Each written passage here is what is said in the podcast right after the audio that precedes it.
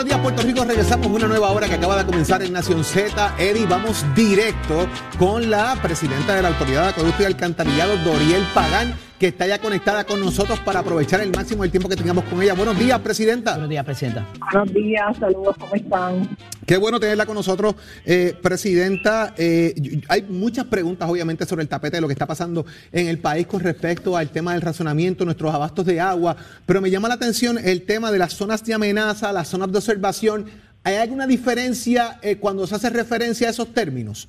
Eh, ¿Te refieres a las, a las escalas que están en nuestra página web con relación a los embalses? Cuando, por ejemplo, usted habla o se menciona, mejor dicho, ¿verdad? Que hay una zona de amenaza que es Cagua, eh, Oaxaca, versus lo que está en observación, que sería, eh, pues entonces, eh, Morovis, Humacao, Naguabo, San Lorenzo, hay Bonito. Ah, ok, déjame diferenciarte. Tenemos dos fuentes de abasto. Una es los embalses, que es la gráfica que nosotros eh, presentamos todos los días en nuestra página web de los ocho embalses y la otra fuente de abasto son los ríos. Nosotros tenemos 112 plantas de agua potable a través de todo Puerto Rico y se distribuye la eh, las aguas crudas se distribuyen entre embalses y ríos. Ahora mismo, ¿qué tenemos? Hablándote de los ríos, lo que presentamos ayer en el comunicado de prensa que emitimos y esa lista de plantas que van a aumento eh, son las plantas que se suplen del río. ¿Ok? Hemos notado eh, un descenso bastante dramático, a medida que pasan los días es más notable aún eh, la cantidad de agua disponible en los ríos y como hemos dicho, ¿verdad? Eh, en el caso de los ríos, por no ser un embalse donde tenemos una cantidad de agua ahí almacenada, es mucho más fácil eh, la, la proyección. En el caso de los ríos, una vigilancia constante. Nosotros estamos visitando los ríos dos veces al día, porque así de dramático es el cambio eh, hora tras hora. Presidenta. por eso es que estamos ya llevamos. Eh, hemos visto, ¿verdad?, el asunto de los embalses recientemente y esto evidentemente tiene que responder a asuntos de eh, lo que es el cambio climático, pero la, la, capacidad de estos, una vez se hace el dragado, eso se ha estado haciendo, hemos, estamos rezagados en eso, en particular para los embalses. No, no estamos rezagados y gracias por la pregunta porque se ha estado difundiendo mucha desinformación. Nosotros, según dijimos el año pasado, hemos sido congruentes con nuestras palabras y nuestras acciones. Desde el año pasado se ha estado trabajando principalmente con Carralizo, que de nuestros embalses es el que mayor atención necesita. Eh, desde el año pasado se entregó el estudio de ingeniería FEMA, se ha estado trabajando con toda la permisología, que es bien complejo ese proceso. En febrero de este año se hizo el anuncio de subasta para el dragado de Carraíto. En julio se hace apertura de la subasta y esperamos que ya para el primer trimestre del año 2023 podamos comenzar las obras de dragado con una inversión de más de 60 millones de dólares. Y yo creo que eso es un paso de avanzada, ¿verdad? Después de tantos años, por fin tenemos las fuentes de financiamiento para poder comenzar a ejecutar las obras. Y no solamente eh, con Carraízo, sino que hemos sido diligentes con esta oportunidad histórica que tenemos de fondos federales para solicitar proyectos de resiliencia a FEMA. Si vemos la gráfica de los niveles de los embalses, vemos a toda baja en amarillo, ¿verdad? Sí, correcto. Eso significa ajustes operacionales en la zona sur. ¿Y esto no se ha hecho en pues, cuánto eh, tiempo y cada cuánto tiempo se debería hacer, Presidenta? Depende, el tiempo no determina, sino la cantidad de acumulación, El tiempo, pero sin embargo, viendo otra vez la revisión que da el de Tobaca, eh, además de estos trabajos que vamos a estar haciendo, ya se inscribió en nuestro plan de mejoras capitales un proyecto para darle continuidad, o sea que no estamos esperando que las obras terminen, sino que ya estamos pensando luego que las obras terminen, cómo le vamos a dar continuidad a que, esas, a que este trabajo eh, continúe en su beneficio. Presidenta, en el eh, caso de, de toda vaca. Sí, de toda vaca, quería mencionar de que FEMA hace una semana nos aprobó, y esto es histórico también, eh, la primera fase para la construcción del túnel Bautas que viene a añadir eh, o aumentar el rendimiento seguro del embalse Toabaca. Esto también es histórico con una inversión que sobrepasa los 200 millones de dólares eh, y te doy todos estos ejemplos para que veas que hemos sido diligentes, no solamente atendiendo lo que existe, sino solicitando los fondos federales de resiliencia para fortalecer nuestra infraestructura de cara a estos cambios climáticos y, periodos de sequía que cada vez son más recurrentes. Presidenta, hoy eh, aparenta un racionamiento en Canóvana, Río Grande y Loíza. Eh, ¿Se pronostica racionamiento en algunos otros municipios en las próximas horas? ¿Y cómo está funcionando el tema del racionamiento por hora en estos municipios? Pues mira, la contestación es que sí. Ya hoy vamos a estar anunciando que mañana entra eh, la planta de filtros de Juncos. Anoche estuve, hemos estado en todo momento en comunicación con el alcalde y anoche pues estuvimos afinando algunos detalles con él de la logística. Entra la planta de Juncos. Eh, sin duda alguna estamos viendo el efecto de cero lluvia y ese intenso calor ¿A, quién le sirve Juncos, aparte del municipio, aparte de, Juncos como pueblo? ¿A quién más se beneficia o, recoge agua, eh, el servicio de agua de, de, Junco? ¿Qué otros municipios? Para esta planta sería solamente este municipio. Okay. Eh, serían cerca de 1.200 clientes lo que se estarían eh, impactando y el horario pues va a ser nocturno de 9 de la noche a 5 de la mañana. Hasta ahora el horario que hemos establecido, tanto en Canóvana y Loíza, con la reunión que tuvimos ayer con la alcaldesa, que nos parece que fue una reunión muy productiva, eh, con los cambios de horario, eh, hasta ahora pues han trabajado eh, los horarios sin el mayor impacto a los clientes, que es lo que pretendemos en todo este proceso. Presidenta, la semana pasada trasciende de que la alcaldesa de Morovis acudiría al Tribunal Federal eh, para denunciar el asunto de lo que está aconteciendo allá en el municipio. Reacción de su señoría a este recurso por la vía legal de lo que han estado reclamando ya por varios eh, meses. Fíjate, hasta ayer, no sé si por la tarde recibimos o no, pero hasta ayer por la mañana habíamos recibido el emplazamiento. Sin embargo, les tengo que decir que nosotros hemos sido diligentes, sigo firme en la posición de la autoridad hemos sido diligentes al punto de que en estos momentos, y cualquiera que quiera ir conmigo pueda pasar por allí y, quiera validarlo, lo puede hacer. Tenemos tres proyectos en construcción para una suma total de inversión de 2.5 millones de dólares en el municipio. En estos momentos tenemos la rehabilitación de la represa de la planta de filtros de Morovis Sur, que fue el primer proyecto que aprobó FEMA, con una inversión de 1.5 millones en la rehabilitación de los ocho filtros en la planta de filtros de Sur, con una inversión de medio millón de dólares, y está este proyecto en 50% de avance, y la renovación de tubería de más de un kilómetro de tubería de cuatro pulgadas en la comunidad Luce, para una inversión de cerca de 400 mil dólares. ¿Están confiados en que han hecho todo lo que se podía hacer allí entonces? Claro, Estamos haciendo todo lo que nos comprometimos con la alcaldesa desde el principio. Y no solamente eso, sino que contando estos proyectos y los proyectos que vienen en los próximos dos años, estamos hablando de una inversión de 20 millones de dólares nada más que para este municipio. Muchas gracias, Presidenta, por estar con nosotros en la mañana de hoy en Nación Z. Estaremos ocupándola eh, eventualmente también si sigue cambiando el panorama y siguen aumentando municipios eh, y los anuncios que bien tengan que hacer para alertar a la ciudadanía de los procesos de racionamiento. Sabe que este foro está disponible para su señoría, para así hacerlo disponible a la ciudadanía y que se vayan preparando para todo este tema y obviamente que cuidemos el recurso que tenemos ahora mismo. Señores, con mucho cuidado, eh, hay que barrer con la escoba en vez de con la manguera. Y, hay que hacer las cosas con y las piscinas no. Las que estén llenas, llenas. Las que si se vaciaron, aguante, en lo que la cosa va y viene. Gracias, por estar con nosotros. Gracias por el espacio. Gracias a ustedes. Siempre. Eddie, también está con nosotros el secretario del Trabajo, eh, en honorable Gabriel, González, que está con nosotros ya. Buenos días, licenciado. Saludos, muy buenos días a ambos y a todo el pueblo que nos escucha comienza un acuerdo colaborativo para reintegrar ciudadanos a la fuerza eh, laboral eh, y que ah, eh, trabajen con temas tecnológicos. Cuénteme, ¿de qué se trata esto, secretario? Miren, eso ha sido durante el día de ayer anunciamos lo que se conoce como el proyecto Habilidades Digitales para la Empleabilidad. Esto es una alianza, una colaboración entre el Departamento del Trabajo de Puerto Rico y Recursos, de Recursos Humanos de Puerto Rico y la empresa Microsoft eh, donde en esencia lo que buscamos es, eh, como te dice, proveer capacitación y adiestramientos a personas, principalmente desempleadas al inicio, pero no va a ser el único sector, ¿no?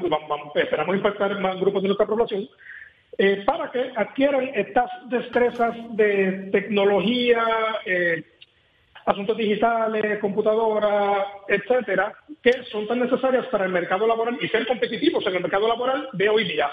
Eh, todo, todo eso dentro de un contexto donde, como se ha hablado ya en muchas ocasiones por este servidor, estamos ante una tasa de desempleo histórica, nunca antes vista de 6.4%, y números de personas empleadas que no se veían desde hace más de una década, pero que como quiera sabemos que la calle eh, eh, reclama y, los patronos tienen mucha necesidad de contratar empleados adicionales debido al repunte económico que estamos experimentando en Puerto Rico luego de, de poco a poco ir saliendo de todas las crisis que nos han afectado este, durante más de una década. Así que de eso se trata, ¿no? O sea, poder capacitar y que los eh, empleados y potenciales empleados tengan las destrezas necesarias para ser competitivos y obtener al final del día más y mejores empleos, que es lo que el norte final de todas las acciones que nosotros hacemos en el Departamento del Trabajo. Secretario, hecho el anuncio, ¿quién, eh, ¿quién cualificaría y cómo accesarían para tomar este tipo de curso?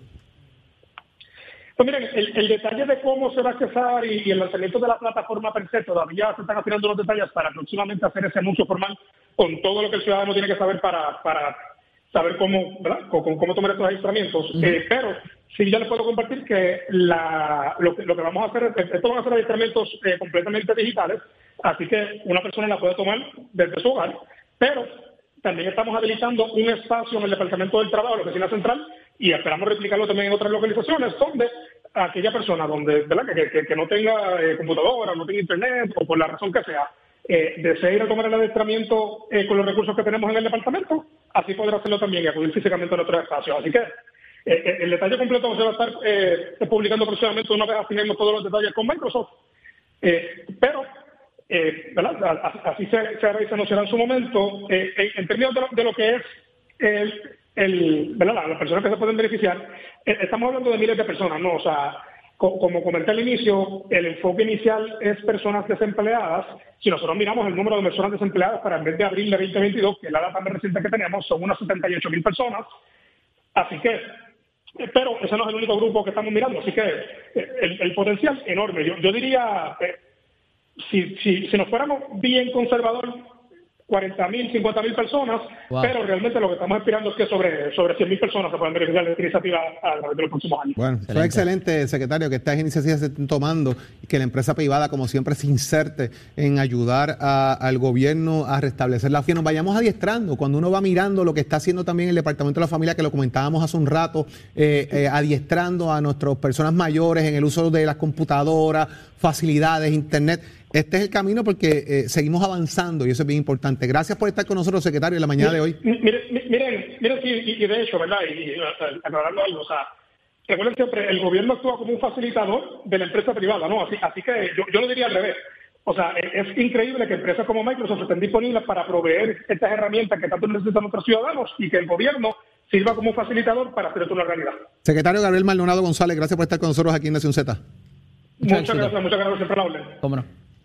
Eddie, tú sabes que el sniper Pedraza parece que se la dejó caer al alcalde de Sidra, pero e-, esos detalles los tiene Tato. Tato, cuenta qué fue lo que pasó. Dame, dame ese dato. Sí, señores, señoritas y ahora muchachos en el estudio. Mira, estaba viendo ayer en las redes sociales, by the way, me encuentro con este escrito de mi gran amigo Sniper Pedraza, el boxeador Sniper Pedraza de Sidra, donde él está un poco molesto con la actitud del señor alcalde de Sidra en cuanto a que toda la promoción y toda la ayuda deportiva es para el equipo de béisbol AA, los Bravos de Sidra, que es tremendo equipo, campeones, pero ahí está José, que es boceador. Hay un niño que se llama Yadiel Torres, que ganó cuatro medallas de oro en el pasado torneo en Santo Domingo de tenis de mesa. Él ha estado en la emisora, ese muchachito. Oiga, mi piensan cerrar el área de tenis de mesa de Sidra. Inclusive, este alcalde que tenemos ahora, Ángel David Concesión, fue atleta, tiene creo que es récord todavía de la milla o corrió bien la milla y no sé qué pasa, que parece que está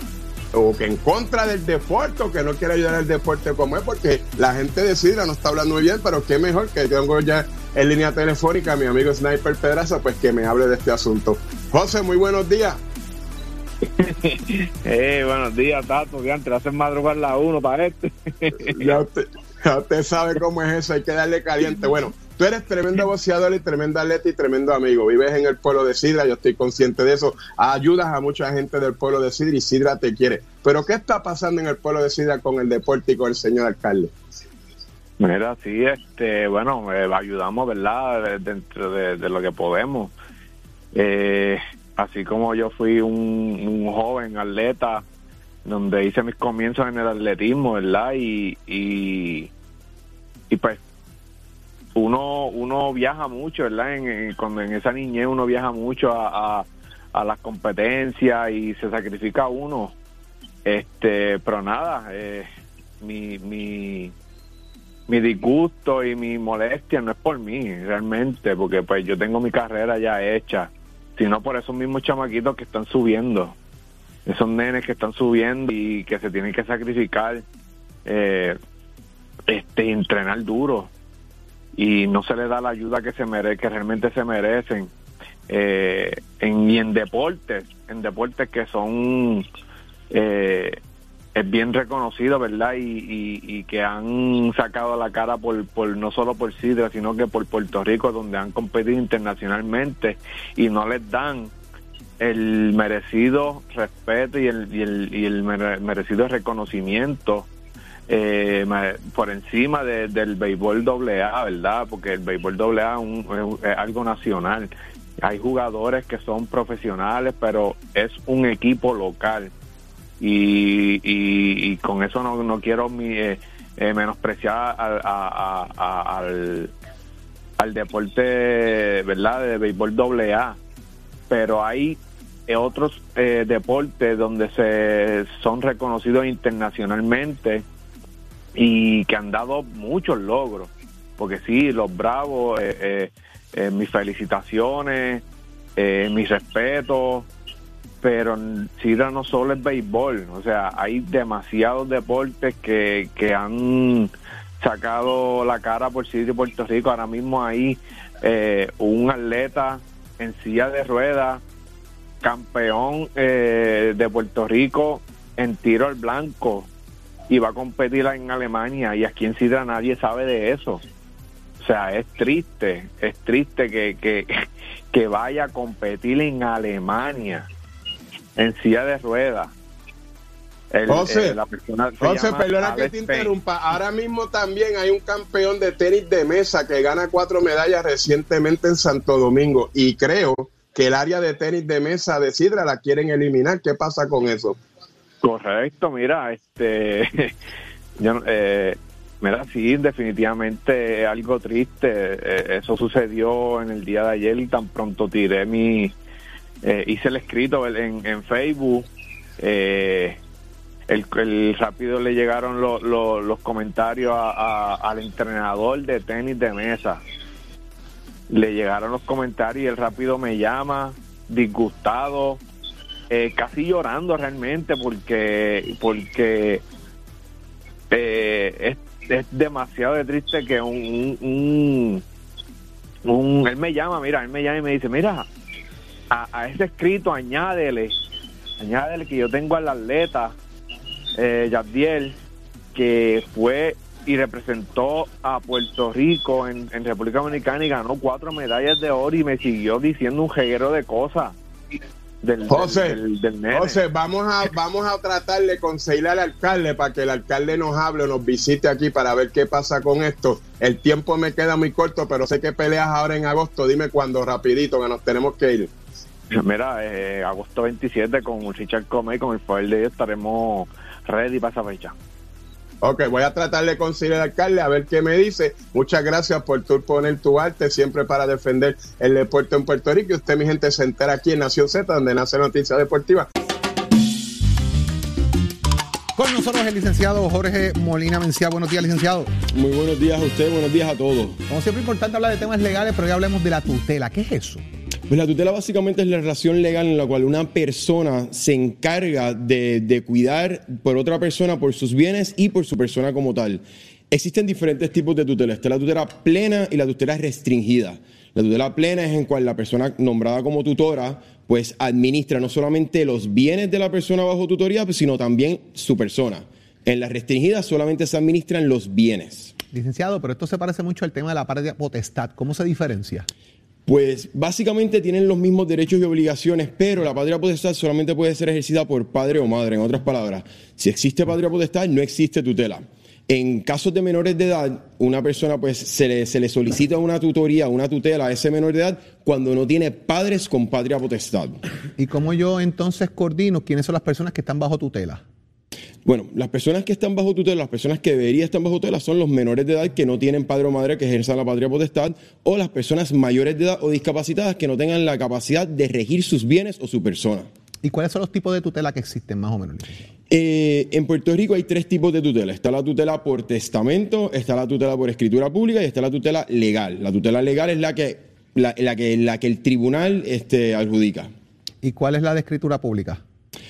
Un padre o un progenitor, padre o madre, puede dejar en un testamento un tutor nombrado para un hijo menor de edad en el caso del padre fallecer. Esa tutela es la que se nombra mediante escritura pública o mediante testamento. O sea que básicamente lo dejo por escrito. ¿Quién se hace el cargo de qué en este caso? Es importante reconocer que si un padre hace un testamento, hace una escritura pública y deja a un tutor designado para su hijo menor de edad y ese padre fallece, si todavía queda un padre, si todavía queda un padre o una madre con patria potestad, en ese caso no existe la tutela, no procede la tutela, aunque haya sido nombrada por ese padre fallecido en escritura pública. Eso es importante, óigame, pero si hay varios hijos, ¿habrán varios casos de tutela?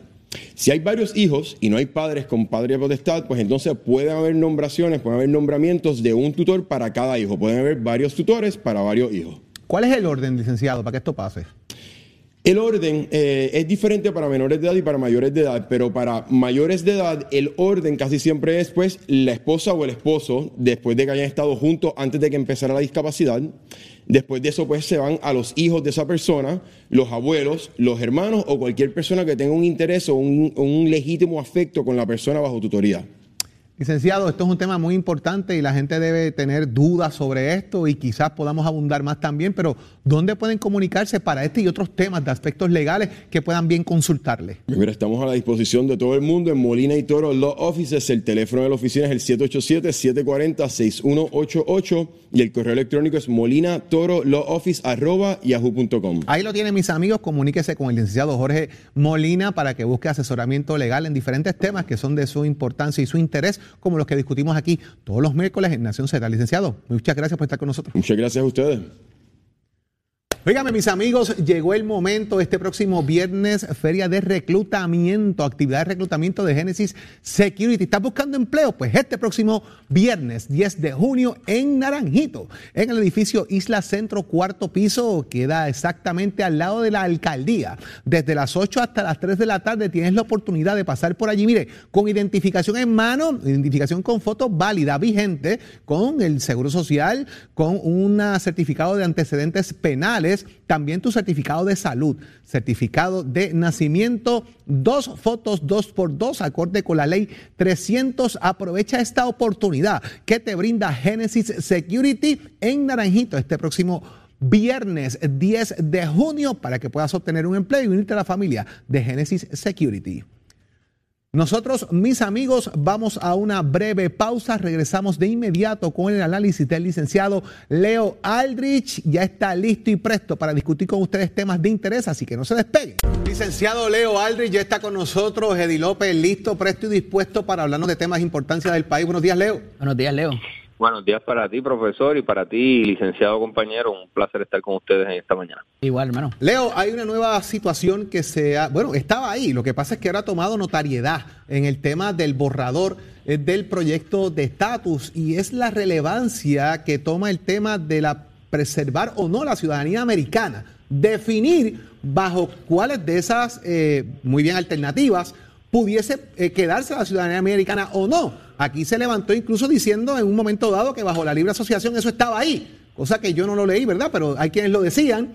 Otros hablaban también de que bajo la independencia durante el proceso de transición, hasta qué momento duraría. ¿Cómo ves todo este tema de la ciudadanía americana en el proyecto y esta, y esta nueva píldora venenosa? Pues mira, pienso que ese asunto es, sumamente importante por una razón, y es que eh, cuando se encuesta, cuando se hacen sondeos a los puertorriqueños, por la razón que sea, ¿verdad? Por la razón que sea de, pues de, de, años viviendo con la ciudadanía estadounidense, con la facilidad que, que conlleva eh, viajar, con los derechos que, que, asisten ¿verdad? al ciudadano estadounidense, pues se atesora por parte de un gran segmento de la población puertorriqueña esa ciudadanía estadounidense. Eh, los diferentes, las diferentes modalidades de libre asociación y e independencia en el anteproyecto disponen diferentes maneras en que esa ciudadanía permanecería por un tiempo dado y continuaría legándose a, a, los hijos de, los ciudadanos estadounidenses que residieran en Puerto Rico,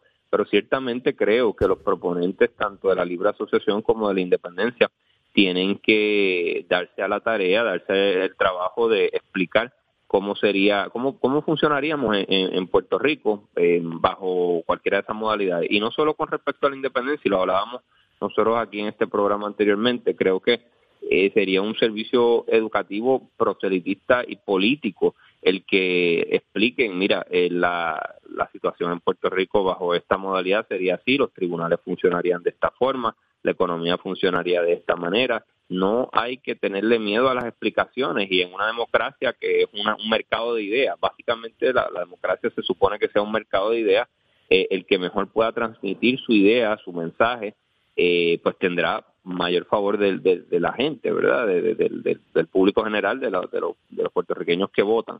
Eh, y, y, creo que ese asunto que tú traes, Jorge, va a ser de suma importancia porque ahora mismo es un abstracto a ah, la ciudadanía estadounidense y se, y se menciona y se levantan pasiones, pero creo que se tiene que evaluar desde un punto de vista frío, eh, clínico, legal, sobre qué conlleva la ciudadanía estadounidense, que no conlleva cómo sería eh, un Puerto Rico fuera del ELA que sea eh, una república o que sea una libre asociación con Estados Unidos. ¿Cómo funcionaría la ciudadanía estadounidense? Si es que estaría vigente, por cuánto tiempo estaría vigente y ese trabajo de proselitismo, de educación, le corresponde a los proponentes de una u otra alternativa, me parece a mí.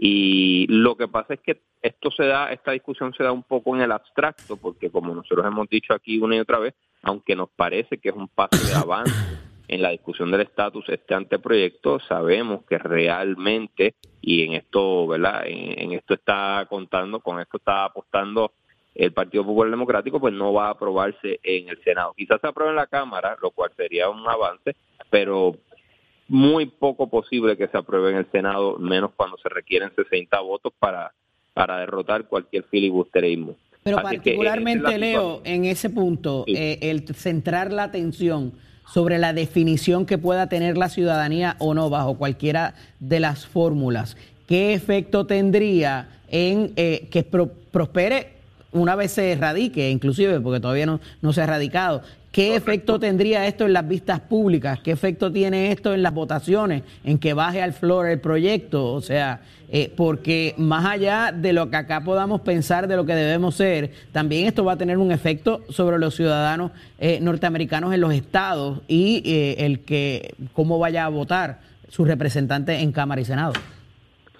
Sí, coincido. creo que va a tener una repercusión sobre aquellos congresistas que representen a grandes poblaciones de donde haya puertorriqueños, si es que se movilizan, si es que son vocales, eh, van a obviamente tratar de reflejar ese sentir.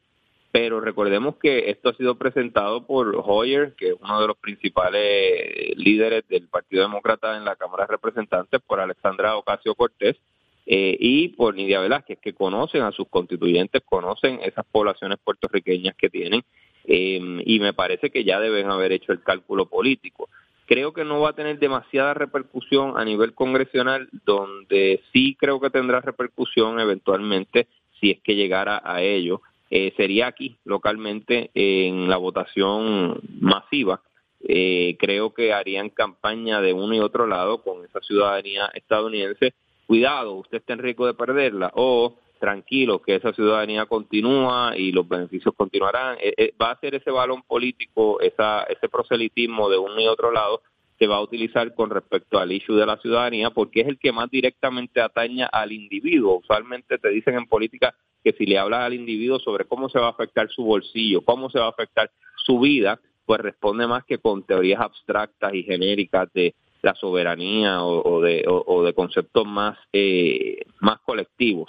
Así que creo que por eso es que se utiliza el asunto de la ciudadanía, porque va directo a la médula del individuo y no es un asunto esotérico o teórico como hay, hay, planteamientos en una hay, planteamientos de las definiciones leo que te dicen que eso no es negociable porque saben la importancia que tienen o, o por cuánto tiempo se va a sostener hasta que haya una transición porque reconoce la importancia que tienen y qué va a pasar en esa transición y qué va a pasar en esa transición por cuánto tiempo quién, quién la quién la retiene quién no la retiene porque si tú no me firmas el tratado o sea si tú me cambias la fórmula y no me firmas el tratado hasta que pasen otras cosas allá eh, qué pasa entre medio, qué pasa los nacimientos durante ese tiempo, eh, si va a ser transmitida o no, si los dos padres tienen que ser la eh, retención del que ya la tiene, si se la van a revocar, o sea, hay, unos elementos bien importantes lo, Lo, que recuerdo de lo que leí del anteproyecto es que esas preocupaciones están atendidas.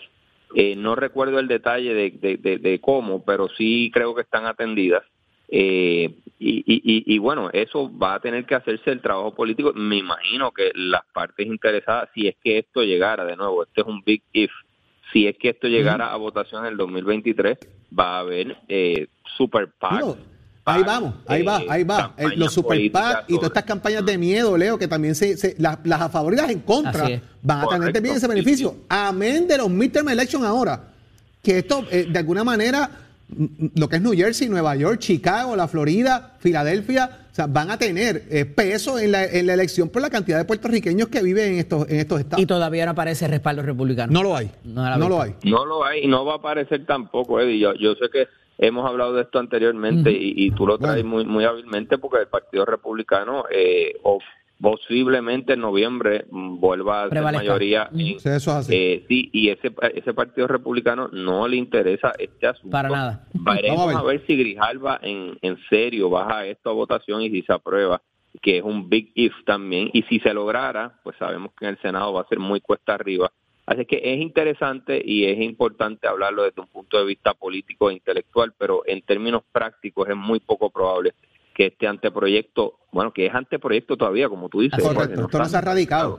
se ha radicado. Exacto. Así que veremos a ver qué sucede. Gracias por estar con nosotros, hermano, aquí en Nación Z y hablar un rato sobre estos temas. Un abrazo, mucho éxito. Claro que sí. Un abrazo a ambos. Óigame, ya estamos en el, eh, señores, estamos a días, ya esto está ahí llegando, acercándose. Esto es este domingo, mire, lo que queda es jueves, viernes, sábado, tres días y ese cuarto día es que usted, salsero, llegó su día para que usted se deleite en el Día Nacional de la Salsa. Y aquí está uno de los que va a estar allí, mire, poniéndolo a usted a bailar en una de esas dos tarimas. Aquí está Charlie Cruz. Charlie, qué bueno tenerte nuevamente acá en Nación Z, hermano. Gracias, gracias. Lo anuncié aquí cuando me dijeron que iba. Entonces estoy aquí, ya tú sabes Estamos listos para esa tarima que es súper importante. Es un honor para mí estar ahí con esos grandes, invitando a todo el público que se necesita, que vamos a pasarla súper rico, ¿verdad que sí? Aquí fue donde Charlie dijo, voy para el Día Nacional de la Salsa, y aquí está de nuevo diciendo que va a estar allí, mire, listo. Ven acá, estás ready ya, porque para allí va gente de, verdad. tenemos, un, repertorio buenísimo de los comienzos, los temas que, han sonado actualmente. Esta noche tenemos ensayos, una banda de, de títeres, como, como decimos nosotros, chamaquitos que llevan conmigo muchos años ya y, estamos listos, listos, ansiosos, con ganas de, subir la tarima porque eso es lo que, lo que motiva ese día del Día Nacional, que, están todos los colegas ahí, le toca el turno a cada persona y, de eso se trata, como los músicos que hay. Esa venta de generaciones, es Charlie, ¿verdad? Cuando tú vas a tener, por ejemplo, a Willy Rosario, con 98 años allí en Tarima, que va a estar en el Día Nacional de la Salsa, y tener la nueva generación como lo eres tú, Víctor Manuel, que están ahí en esa pelea subiendo, ¿verdad? Luis Vázquez, que estuvo con nosotros aquí también. Esa combinación me parece que es extraordinaria de experiencia con juventud eh, para, seguir desarrollando el género. Claro que sí, claro que sí. Este, estar ahí con, con Richie Ray Bobby Cruz, este, Mulense, un buffet con, con diferentes condimentos y, de verdad estoy contentísimo. Los muchachos de, la Polo Sound allí también. Ah, eh, eh, Abrante también. La Abrante también. Este, los músicos que hay, porque cada músico es una leyenda, los músicos de la Ponceña. cada músico eh, tiene, tiene un repertorio de, de, producciones que ha hecho anteriormente, que ha grabado, que, por eso es que viene la gente de Colombia, de Venezuela, de Perú. Es un evento, es mi primera vez en ese evento, entonces doy gracias a, a Cacique, a SBS, a todo el mundo que me, que me dijo, mete mano ahí, vas a cantar 5 o 6 temas, 45 minutos, bótate. Entonces, para mí estar en ese escenario es súper importante. Eh, en mi tierra y como tú dices, estar ahí con la nueva generación, con Víctor Manuel y con, y con las leyendas, eso queda plasmado para siempre. Entonces, estamos listos pero lista, así que no se lo pierdan. El domingo, señor, usted tiene que ir para el Día Nacional de la Salsa. Charlie Cruz va a estar allí. Más o menos, Charlie, ¿qué, qué, tienes en mente? ¿Por dónde va el repertorio? Alguito más o menos que tú digas, mira, voy con este y este no puede faltar, eh, No puede faltar el nuevo Besame Triple X, que está sonando súper bien por empresa. Por Triple X está buena y está, sensual esa cancioncita, ¿sabes? Porque va muy bien, gracias. El videito está picantito. Está picante, está picante. es que hay que hacerlo, hay que hacerlo. Eh, si te das cuenta, si era la salsa de los 90. Eso es verdad. La salsa romántica. Erótica, siempre de Santiago y esa gente así, ¿verdad? Que hay que volver a darle lo que el público quiere. Y yo creo que vamos, vamos bien, así que los esperamos a todo el mundo este domingo, no se lo pierdan. Estamos ready, van a ver que estamos ready. En una de esas dos tarimas va a estar Charlie Cruz, señores, poniéndole usted a bailar. Cómprese dos pares de tenis, como dice Saudi, dos pares de tenis, uno para cada tarima. Y usted, mire, a 20 pesitos en arena para el bailador. Usted viene allí, mire, para que queme esa suela, la pase brutal y disfrute de la música, mire, de este que está aquí, de Charlie Cruz, entre otras grandes leyendas de la salsa y la nueva generación que va a estar en el Día Nacional de la Salsa. Charlie, gracias por acompañarnos. Nos vemos el domingo para poner la gente a, gozar. Claro que sí. Ahí está. Eddie, ahí está. Hemos tenido un programa bastante hoy movido, lleno de mucha información, de mucho, mucho análisis realmente de todo lo que ha estado ocurriendo en las últimas horas en el país y ya está ahí sentado corbata puesta, hoy llegó tranquilo, fíjate, hasta, me asustó cuando llegó tan tranquilo. silencio. Sí. Leo, ¿todo bien? Saludos, Jorge, saludos, Edis. Todo bien, gracias a Dios, chévere, contento. Mira, y el domingo, el domingo, el Día Nacional de la Salsa. Gente llamándome, salseros del barrio de allá de Sabanayana, donde yo me crié en Capetillo, que van para allá y que esperan que lleve y que la varita. Claro, claro que vamos para allá. En grande vamos el domingo. Dos tarimas, un party tremendo lo que hay el domingo en el... y, Leo, a 20 pesitos para el bailador en arena, oh, papá. Sabroso. eso es para que el teléfono casi que se le caiga ahora mismo, la gente llamando listo ya para que eso esté ready ahí. 20 pesitos para ir para allá el domingo. Así es. Y venimos quemando el cañaveral hoy.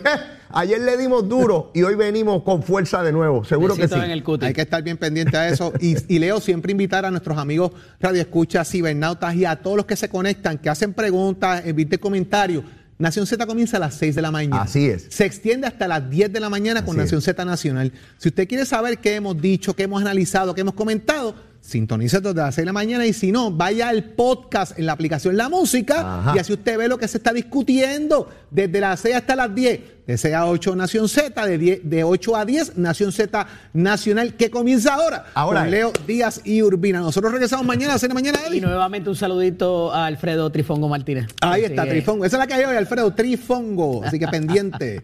Gracias por estar con nosotros. Y esperamos verlos mañana. Cuídense.